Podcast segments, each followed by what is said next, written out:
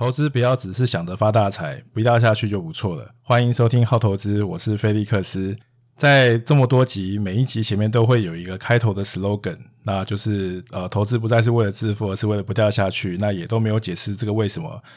我想可能也不太需要解释，因为我觉得也蛮直白的，就是。其实，在现在的这个状态之下，其实呃，财富是一个时间跟资本的积累。那现在才进入这个市场的呃投资朋友们，其实，在资本的积累上面，其实本来就已经输给在本来就在这个游戏里面的这些朋友的一大截。而且，其实现在在资本的这个世界里面，其实很多是呃家族的竞争，而不是你个人的竞争，因为。别人是几代累积下来的这样子的呃资本，其实你要在这样子的状况之下，你要去跟别人比较，本来就很困难。所以我觉得这个 slogan 只是常常提醒我自己，那也跟大家分享，就是调整一下自己投资的心态，跟自己去比。而我们就是做好我们自己的这个本业，那投资只是一个附加的价值，让我们不要掉到这个贫穷线以下。好，我们尽量的守住这个中产阶级的这个价值，然后守住我们自己呃所在的这个社会的这个阶层。那当然，也许有机会，譬如说你有机会可以去创业，或有机会得到一个很绝佳的投资机会。当然，也许你有机会可以实现呃阶级的反转。但是每天去想着阶级反转去做投资，这就有一点点。不切实际，但是呢，呃，我觉得有一个比较合理的预期去做投资，我觉得长期来看，时间绝对是你的朋友，那也绝对是可以帮助你，呃，绝对是可以改善你自己的这个财富也好，或者是你的退休生活也好，都可以帮助你很多。那这个是主要是我呃每一集前面都会有这样子的一句话的这个意义。那今天我只是想要。换一种方式来讲，好，那节目一开始呢，先跟大家分享我最近看的一本书。那这本书呢是 Hillary Kramer 写的《Game Changer Investing》，那中文的翻译是“买下未来”。我觉得这本书，呃，严格来说，我觉得不是那一种我放在书架上面会看很多次，就是呃，看书有分很多种嘛，很喜欢看书的有些。也许有些人是我一口气可能看十几本书，也有些人是很爱读书，是我一本书看十几遍、十几次。那我是比较偏向我自己找一本好书，然后反复的读的那一种。这本书我觉得有一读的价值，但是呢，它呃，我凭良心讲，就对我来说，它不是一本呃我会读十几次的这样子的书。但是我觉得，就是说作为一个呃闲书来看的话，我觉得它还是有一些些就是呃可看性。但是呃，我在这边可以跟大家分享一些这个中间的这个我自己的这些观察，跟呃，我觉得这本书里面带给我的一些启示。那当然前面有提到，就是说读书最呃有效率的方法，就是像说书的方式去讲这本书的这个内容。但是因为我呃个人对于这个著作权法哈还是很尊重的，而且这条线其实有点模糊。所以我基本上我就不会去阐述这本书主要的这个内容。那我希望大家可以去书店，可以自己去发掘。那这本书其实也很轻松，也许你在书店就可以翻完。但是如果你觉得这本书很有趣，也可以买回来一读，我觉得也可以。呃，但是呃，它不是那种投资经典，但是我觉得它是有一些让人启发的一些一些小的一些资讯。那首先我自己从我自己个人的观点呢，去剖析这本书，我觉得有几个切面。第一个就是我觉得这个西方人在写书哈，跟东方人有一个很大的差异。那东方人在写这种投资的书呢，就比较方法论，或者是会讲一些比较，就是说呃，就是现在发生的东西。西方的人在写书，当然不是全部了，这个不能以偏概全。那还是有这些一些例外，但是我看到很多这种西方的这种投资人呢，他们其实写书，他们会尤其在投资的这种分析里面，他们会很着重于呃人口结构，尤其是长期的人口结构，他们可能会从呃最早可能婴儿潮，然后 X 世代、Y 世代，一直到这个千禧世代，各式每一个世代它的呃成长的历程，然后他退休的时间，他们生活的习惯，用这样子的方式呢去。推敲呃未来对于整个科技跟世界的，尤其是美国呃未来的这些呃产业的这些变化，所以这代表什么？就是说，其实他们在做这种产业研究，或者他们在做投资的时候，他们是具有一个长期观点。我觉得这是西方跟东方的这个比较大的差异，就是他们看得非常的长远。啊，当然不是说你看那么长远就一定能够呃，就是赚了很多钱，因为首先他在呃，我们的钱没有那么多嘛，我们不可能说呃，你投资了这么多这个钱下去，然后我二十年之后才看到结果，而而且他讲的这个很多未来的趋势里面，很多可能像是科幻小说一样的内容，那实际上最后成功的。公司是不是这些呢？也不知道，所以说呃，你很难去等到那个时间点。就时间的这个效率来说，跟这个资金的这个资本的这个效率，我们不见得能够真的能够等到这么久。好，所以我我没有说这个长期观点跟这个短期就一定有这个从呃报酬率来讲就一定有这个好跟不好。好，但是不管怎么样，就是说，如果我们要赚到一个很大的报酬的时候，你就必须一定要有一个长期的观点，不然你就很难去。呃，长期持有一家股票，因为其实呃，我做投资的这个朋友都知道，其实真正的这个投资的报酬率其实是等出来的，是靠这个你的耐性跟时间等出来，然后靠这个公司跟资本跟时间为你创造这个价值。所以你如果没有这个长期观点的话，其实你是很难在这种时间的长河之中赚到一个很大的报酬率。所以我觉得这是我觉得西方人写书的一个特色，就是他们会从人口的结构去看，呃，整个产业的趋势，那你就会看到说，他们其实呃看这个事情，其实是以十年甚至五十年为单位去看这种呃人口结构的这种变化，而不是说只是一个五 G 或者是六 G 呃这样子的呃可能三到五年这样子的一个科技的一个转换。那第二个就是。呃，他有强调，就是说，现在当然就是呃，所谓的尖牙股，就是 FAAMG，好，现在当然是还是一个这个科技的龙头，他也承认这是一个长期投资的趋势，但他并不能让你真正呃致富，就是他可能不能让你真正赚到一个很大的报酬，因为大部分的人都已经知道这些公司了，而且他们的这些好都已经反映在他们的股价里了。长期来说，这些公司可能还是可以不断的这个创造这些价值，但是呢，科技不是我们想的这个样子。以看未来来看的话，这些公司也许终将成为过去，而且它可能更注重的是一些比较小型的公司，比较还没有被大家所呃熟知的公司，而那些已经被大家所熟知而广泛被人家讨论的这些公司呢，其实呃就可能不是他所。在寻找的这个范围，那你可能会说，那在很多还没有上市的公司也是很有潜力的，譬如说像 Airbnb 或者是 Uber，可是它里面也有提到，就是说像这样的公司，其实它可能在估值上面其实已经啊、大幅度的反映它呃一个很成熟的一个价值了，对，所以他可能看的这个还是更早期的。那我有看一下他的这个经历，呃，他在早期的这个经历呢，呃。呃，在最早最早，我还蛮惊讶，就是他其实呃最早最早的时候，其实我们呃曾经有在同一个公司服务过一个美国的公司，当然他比我早很多很多啦，对，硬要攀一个关系，但是他我自己觉得他的这种呃投资的生涯经历可能更像一个创投，而不像一个 fund manager，所以他其实很多的观点呢，其实比较像是一个创投业者，好，所以这个是大家可能看这本书所要明白的。那最后一个，我觉得他有一个论点很有趣，这个论点也是我过去在做分析的时候，我很喜欢引用的，就是呃，当你发现一个金矿的时候，很多人都会呃想到去掏这个金矿，但是其实你不会知道最后谁真的能够挖到金矿，因为越后面的人其实越难挖到金矿，你要去压住谁去压到挖到这个金矿，其实是很困难的。所以，与其去压住谁会去挖到这个金矿，不如去压住那些卖铲子给这些挖矿人的这个公司。所以，他里面有提到，就是说他的观点就是去买这些生产这些呃挖矿工具的这些公司。那我觉得这是一个很好的观点。这我自己过去在做这个投资跟分析的时候，我也常常引用这个观点。哦，就好比说过去这个智慧型手机，其实你要去压。呃，哪一个品牌最后会胜出，其实是很困难的，因为每个品牌有每个品牌的策略。那消费者其实呃，这个喜好其实是变化非常的大。今天他可能在今年喜欢这个品牌，明年可能那个另外一个品牌推出一个很厉害的机种，他就跑走了。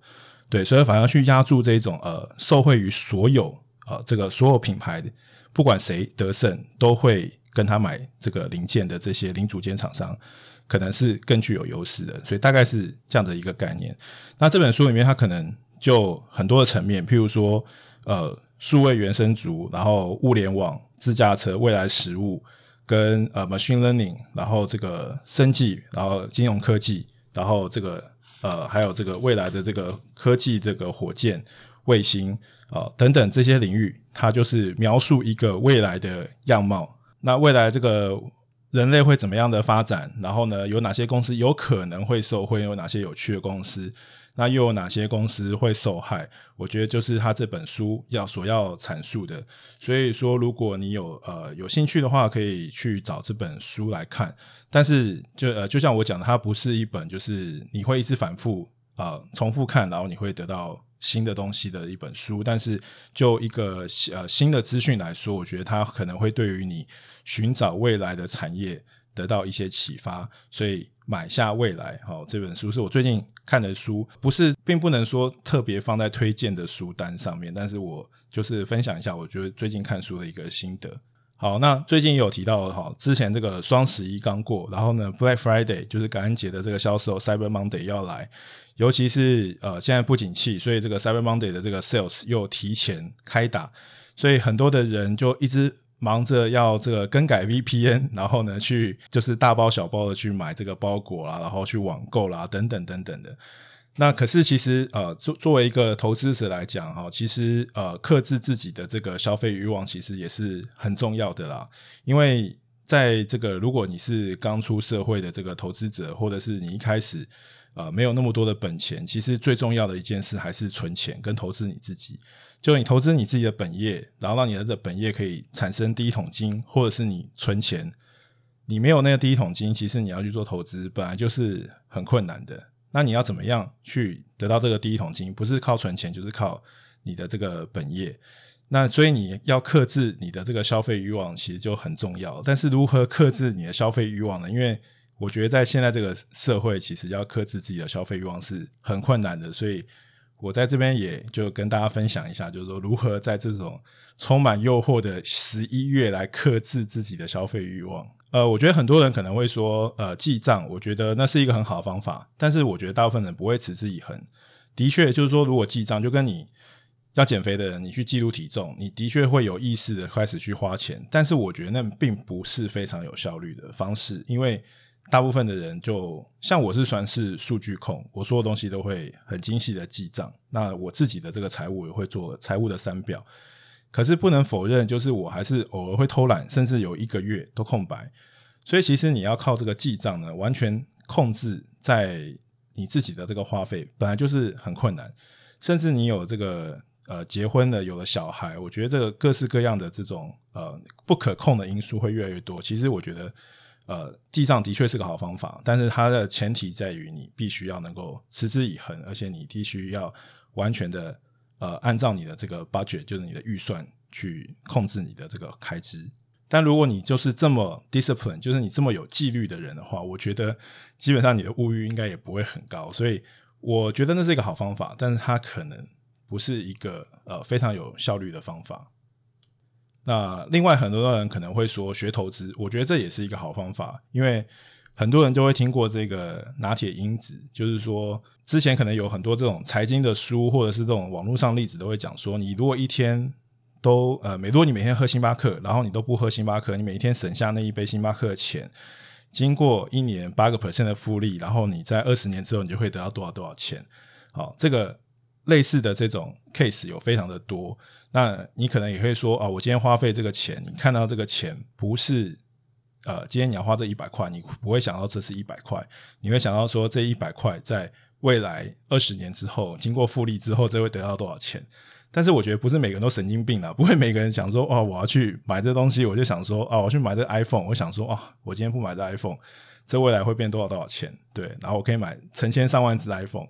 对，那不会，大家不会这样想啦。就是你可以去这样做，但是呢，我觉得这，我觉得这也是一个好方法。但是呢，我觉得这也是呃，就是也是要看人。那我自己个人，我可以推荐一个方法，是我觉得一个我觉得还不错的方法。因为你真的要去克制这个购物欲，肯定是买包啦、买表啦，或者是买电器啦，哈，绝对不是说你买什么饮料这种购物欲啦，因为这种很小很小的这种钱，这个你基本上是不需要花这么大的这种力气去克制它。首先所着重的一定是一个比较大笔的开支。那这样这样子的话，我觉得就是你可以做一个呃一个拍卖网站的账号，就是你尝试的利用这个 Facebook 的 Marketplace，或者是。呃，像台湾你可以用这个虾皮或露天啊、你去尝试的。那国外你可以用 eBay 啦，就是啊，像纽西兰的话是 Trade Me，然后澳洲就刚去 eBay 类似这样。但是我觉得其实 Facebook 的 Marketplace 非常好用，而且我觉得它的功能越来越完善。像这样子的这种平台呢，就是你可以利用这样的平台去卖二手的东西。那你去卖二手东西呢，它就会它首先它会降低你呃，就是网购的时间，因为你必须要花很多时间去想。你这些呃，你等于说你买一个新的东西，你要卖掉旧的东西嘛？但是你要卖掉旧的东西的时候，你必须先去考虑这个旧的东西它现在的价值是多少，然后你还要为了能够把这东西顺利的卖掉，你得再重新定一个新的价值。这个时候，这个时间就会耗掉一部分的你网购的时间。第二个就是，当你做完定价之后，你真的去卖的时候，你就会发觉其实。你心中能够呃想要卖的这个价钱，即使你已经觉得很委屈了，但是别人买你二手产品，觉得他花那么多钱，他也觉得很委屈。也就是说，你心中觉得可能你呃已经在原价已经的基础上打了六折七折，可是实际上你在二手市场里面，你就会知道这个东西真正的价值可能只有三折，也许两折，好，类似这样子的。除非你今天卖的是可能是 iPhone 或是这个什么 Dyson 的这种比较呃。比较这个品牌价值比较高的这种二手的产品，不然呃，其实那个二手价值一般来讲电器都不会很高。那车子也是啦，就是车子你等于是一落地就折旧，然后呢，你要这个透过这个卖出去，当然可能会比二手车行来得好，但是呃，这个价值也是远比你在这个呃网络上面看到这种二手的这种价钱来的低低很多啊。如果你是为了要顺利成交，当然你也可以放一个很贵的价钱，你就等等个一年把它卖掉也可以。但是通常你不会希望这样做嘛，你就是希望它能够成交。然后如果能够成交的话，考虑到这个时间成本，你就会发觉，其实，在假如说一个礼拜或一个月之内能够成交价钱，就是它合理的这个市值呢，其实就是应该会远比你想象中的这个合理的这个二手价钱还要来得低。所以我觉得，就透过这种二手的这种买卖，跟你必须要频繁的跟这种二手的买卖的这种买家去做接触的时候，你就会觉得更呃，正在买新的东西之前，就会更考虑，我今天买这个新的东西的时候，有一天我要卖出去的时候，它的价值多少？我得花多少的这个呃力气，我才能够把这个东西卖出去？我觉得这个卖这个二手的东西，其实是一个非常好的训练，然后也是一个非常好。明白你在购买一个新的东西的时候，真正的明白你今天花了多少东西，跟多少的这个呃金钱，跟买到多少的价值，我觉得这是一个呃很好的方法。那有的时候我可能会为了说我要把这个二手的东西卖的价钱更高，所以很多好比较好的牌子，我可能盒子都会留下来。可是又衍生出一个问题，就是我家里的这个盒子就会很多，因为我很多地方就是它会占很占空间嘛。那其实你也知道，就是说，如果房子其实最贵的其实是空间，而不是那些杂物。不管你的杂物多贵，不管你这个家具多贵，其实它都比不上你的那个空间。假如说你今天这个一平是多少多少万的话，其实你不管在这一平上面摆上是什么东西，其实都很难去跟这个房子本身的这个空间的价值来比。所以，其实你到呃这个层级的话，你就会越想越觉得你根本就不想要有任何的东西，你就会越来越往那种就是极简的方向去运行。那最后，最后，如果你还是呃为了工作也好，为了提升你的这个工作效率也好，你必须要买一些东西的时候，我觉得可以多考虑一些国外的网站，因为我真的觉得台湾的东西比我想象中的贵蛮多的，而国外其实呃有一些。网站或是定价，虽然也跟台湾可能差距不是非常的大，但是国外的这个折扣的季的时候，其实啊、呃，这个折扣的幅度是非常的大。那我当然看到，就是说像可能台湾周年庆的时候，那个人潮是很可怕的。但是如果我去看那个折扣的幅度，其实跟国外比起来，我觉得那个没有非常的大。对，但是我其实有点不太能理解为什么大家就是要要排成排队排成那样子。但我觉得反而是国外的，呃，有一些这个网站，尤其是在这个呃感恩节的这个前后，然后甚至是在年初的这个时间点，其实都会有很大的这个折扣。其实就算考虑到运费啊、透过这个代购的，或者是考虑到运费，其实不见得比较。呃，贵。像举个例子，我之前在北欧看到一个包包，我自己很喜欢，就是呃一个极简风的一个品牌，那就是一个男生的那种斜的背包。后来我在英国也在冰岛看到的，然后它好像是一个丹麦的品牌。后来我在英国也看到，就在英国就更贵。结果我后来回到台湾之后，呃，我直接去那个丹麦的这个这个品牌的网站上面去看。结果他寄来台湾，不但没有打税，而且其实比这个英国跟呃冰岛的这个定价其实还便宜一半，所以我还蛮惊讶。我以为在欧洲买的时候会会比这个呃在亚洲买来的便宜很多，但其实不然。所以我觉得就是我觉得可以呃多去一些这个别的国家的这个网站去比一下。如果你真的一定要买。呃，这个这个东西的话，但是我觉得啦，总之就是杂物越多，东西越多，其实对自己都是一个负担。所以我觉得，呃，不管你从投资的角度也好，或者是从买东西、卖东西、从买卖的二手的角度也好，我觉得从这两个角度，我觉得都可能可以帮助你啊，有效的克制你这个购物的欲望。但是如果真的不行的话，就那就买吧，哪次不买？好，那就今天想要跟大家分享的就这样。那如果你喜欢我的内容呢，不要忘记给我五星订阅加分享。我是菲利克斯，那我们就下一集见，Love and Peace，拜。